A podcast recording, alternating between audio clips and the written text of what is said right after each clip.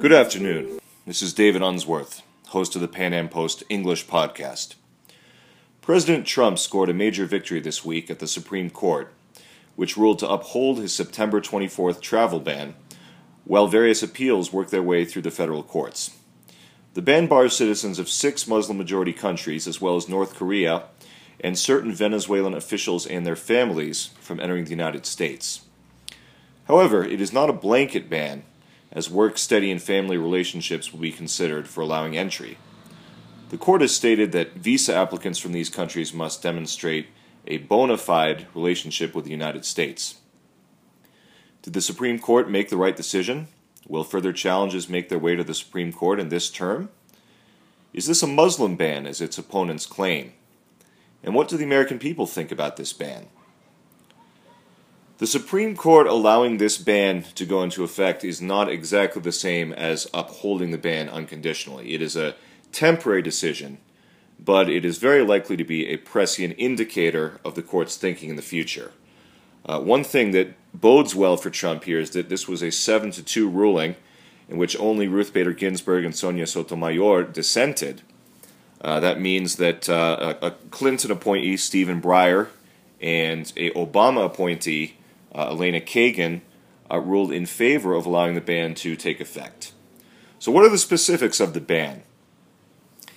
Chad, Iran, Libya, Somalia, Syria, and Yemen are the six Muslim majority countries affected by the ban. Uh, there are also uh, North Korea and not Venezuelan citizens, but uh, officials associated with the regime of Nicolas Maduro that are prohibited from entering the United States. Trump's retweet of supposed anti Muslim videos has played into uh, the arguments for opponents of the ban and their rationale for calling for its repeal. Fundamentally, the court felt that irreparable harm could occur to the United States because Trump, the rationale for Trump's ban is based on national security and foreign policy concerns. So, again, the the plaintiffs in the case, the people that are arguing against the ban, uh, um, among others, the uh, American Civil Liberties Union, have said this fight is not over. They are continuing with appeals, particularly appeals in the uh, San Francisco based Ninth Circuit Court of Appeals and the Richmond based Fourth Circuit Court of Appeals. Now, the current Supreme Court term ends in June of 2018. Uh, and uh, th- there have been indications from these uh, Fourth and Ninth Circuit appeals courts that they are expediting review of uh, of these pending cases, which makes it uh, quite likely that the Supreme Court will uh, make a final determination on this case in the current term. Now, it's not exactly a blanket ban. There, there are some particular provisions for each country.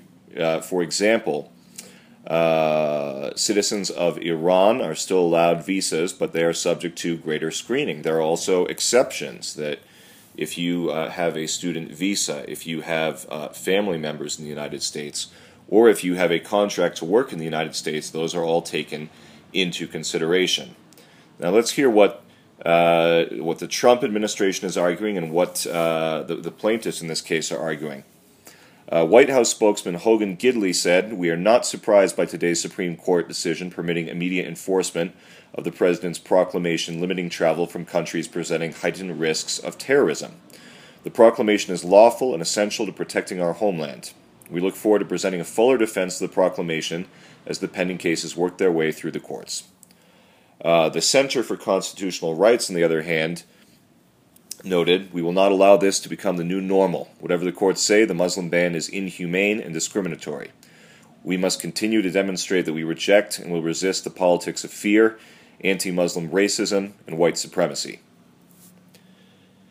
Now, the current Muslim population of the world is 1.6 billion. Uh, taking a look at the populations of the countries affected, it amounts to slightly under 10% of the world's Muslims who are affected by this ban. Uh, looking at the figures here, Iran at 80 million, uh, Yemen at 27 million, Syria at 18 million, Chad and Somalia each at 14 million, and Libya at 6 million.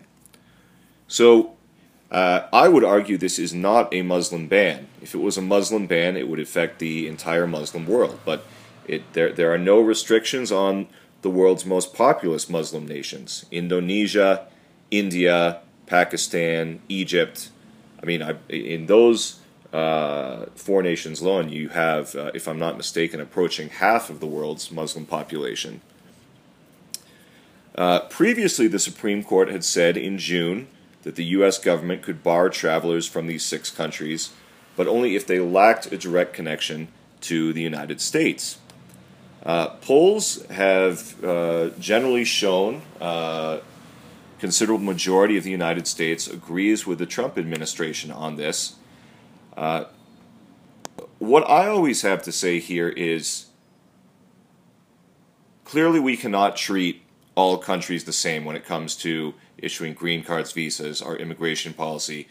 You can't treat Spain, Switzerland, and Sweden the same way as uh, Syria, Somalia, and Sudan. It's just impossible. Let's take a look at Syria, for example. Right now, about a third of Syria is controlled by Bashar al Assad, a third is controlled by Al Qaeda linked jihadists and a, another group known as uh, Jabhat al Nusra, and a smaller percent of territory is controlled by ISIS how exactly are we supposed to get reliable information on the dangers posed by potential Syrian immigrants or refugees? I mean, these are all groups who utterly despise the United States, Israel, and our interests, both foreign and domestic. Are we supposed to call up, say, uh, the regime of Bashar al Assad or uh, Al Qaeda jihadist elements or uh, Abu Bakr al Baghdadi, the head of ISIS, to ask them to help us vet these potential Syrian refugees? I mean, it's it's just ludicrous. Uh, when it comes down to it, how do we vet Syrian refugees? Well, there really isn't a very good way to vet Syrian refugees. It's it's pretty near well impossible at this point. and uh, we need to do a cost benefit analysis here.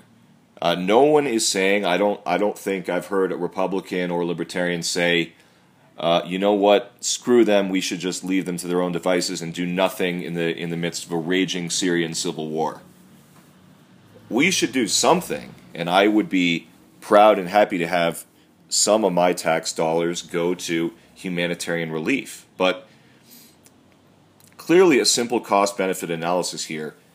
It's far better off to keep them in the Middle East and uh, I mean, the cost alone of relocating them to the United States, flying them here, uh, they're Arabic speakers, they're not English speakers.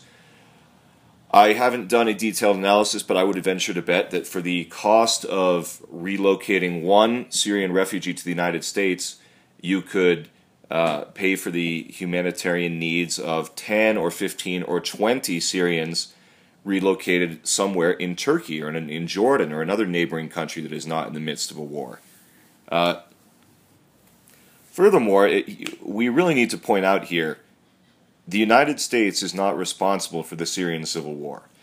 If you, there, with one caveat, clearly uh, the Syria Iraq border, the disastrous situation in Iraq, the breakdown between Sunnis and Shiites, and the Sykes Picot agreement, which led to the uh, border between Syria and Iraq. Clearly, the instability in Iraq uh, has allowed some overflow uh, and allowed these dangerous terrorist groups, jihadist groups, to uh, wage war on the Syrian government. But nonetheless, uh, we have little to do with the Syrian war here. I mean, we've we've been a long-term geopolitical enemy of Bashar al-Assad, but uh, the Sunni jihadist groups that are taking him on are even worse, and I would argue a, a far greater threat to the United States and to American citizens. So, on a humanitarian level, I think we should do something here, but that does not mean we should take in Syrian refugees by the tens or hundreds of thousands or millions. I mean that that is just insane, and I don't if you poll the American people, you consistently see that there is not support for something like that. Now, under Article 2 of the Constitution, the Supreme Court has routinely ruled that the President conducts our foreign policy and handles immigration matters. Now, these groups, like the uh, uh, Center for Constitutional uh, Reform and uh, the American Civil Liberties Union and so forth, they are making their arguments against the travel ban on, in my mind, pretty flimsy pretext as someone who believes in a strict constructionist interpretation. They really have uh, three pillars here that they're using to, to attack the travel ban uh, due process, the Equal Protection Clause of the 14th Amendment, and uh, provisions of the First Amendment that government can make no uh, law respecting an establishment of religion. Um, these arguments do not hold up under scrutiny. Uh, and I think that uh, the Trump administration was absolutely correct here when it's when it said, "quote Federal courts have no more." Uh, I'm sorry. The uh, the Center for Constitutional uh, Reform has said uh, federal courts have no more sacred role than protecting marginalized groups against irrational discriminatory conduct. Now, here's what I don't understand how are people that are in Chad, Syria, Somalia, uh, Yemen, Libya, who who want to come to the United States, they are not entitled to rights under the Fourteenth Amendment. In my mind, uh, this is a this is not a black and white matter. There's plenty of gray area here, but the idea that someone who is not an American citizen, someone who is living in Yemen or Somalia or Syria, let's say, says, um, well, I have uh, equal protection uh, under the 14th Amendment to come to the United States. Well, that's, that's absolutely ludicrous. That is absolutely ludicrous. No one has an ironclad right to come to the United States from any country. That's just preposterous. I mean, nations are so, are sovereign, borders are real, regardless of what the social justice warriors and many in the Democratic Party would like to tell you. Where does it say anywhere in our Constitution or in our immigration law that uh, you have a right to come to the United States because you are a citizen of another country? The threat here is real. I mean, these are countries uh, completely beyond the control of any central government. Syria, Yemen, Libya, what is taking place there uh, there is is is utterly astounding. I mean, really, as it stands now, they're controlled by various local fundamentalist militias who uh, despise the United States and their interests. I mean, what was the just last week we saw that in Libya they're now setting up slave markets. They're capturing African migrants from from Nigeria and Niger who are trying to make it to Europe and selling them as, as slaves. Uh, in Yemen, a significant chunk of the eastern part of the country is just straight up controlled by Al Qaeda uh, as the country degenerates into a Sunni Shia civil war, with Iran backing the, the Houthis, who are Shia, and Saudi Arabia backing the Sunnis. And needless to say, the situation in Syria is far worse than, than even in uh, Libya and Yemen. Now, here is uh, a quote from our immigration law.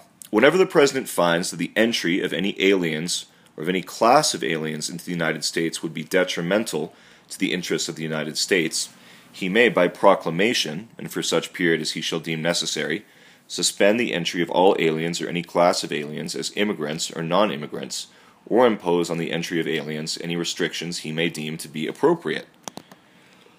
So it would appear to be pretty cut and dry here the uh, ACLU and uh, the social justice warriors may not like that uh, the reality that there are extremely serious threats posed in these countries that are in the midst of civil wars. But it's not a Muslim ban. If you want to call it a Muslim ban, call it a Muslim ban on 10% of the world's Muslim population uh, that is dealing with radical jihadism, uh, terrorism, massive instability. Uh, it's not a Muslim ban. If it was a Muslim ban, it would ban uh, 1.6 billion people. This bans 160 million from geopolitical hotspots, from places where it's really impossible to vet people. to this day, no one has said to me, none of my friends on the left have come up with a credible plan for how you are going to vet people from a nation like Syria, which is controlled by whether they're Shia or Alawite or Sunni, which is controlled by uh, radical religious fundamentalists, all of whom uh, have absolutely no interest in protecting the United States or American citizens. So, in conclusion, uh, it's very likely that uh, in the next six months, the Supreme Court is going to issue a, a final decision on this, but uh, I, I, think particularly, and I will I will link to this New York Times article here where I got this quote from our immigration law. The president has broad power on this. This is the executive branch's domain, and unless uh, with with the current corp- composition of the court, I think it's highly unlikely that the travel ban is going to be overturned in the future. Perhaps uh, an upcoming ruling is going to be closer, like a six three or a five four ruling, but this seven to two ruling with the support of Elena Kagan and Stephen Breyer, I think clearly demonstrates which way the court is leaning, and I would be very surprised if the travel ban is not upheld this term. This has been David Unsworth with the Pan Am Post English podcast. Thank you very much for listening, and please subscribe to our YouTube channel.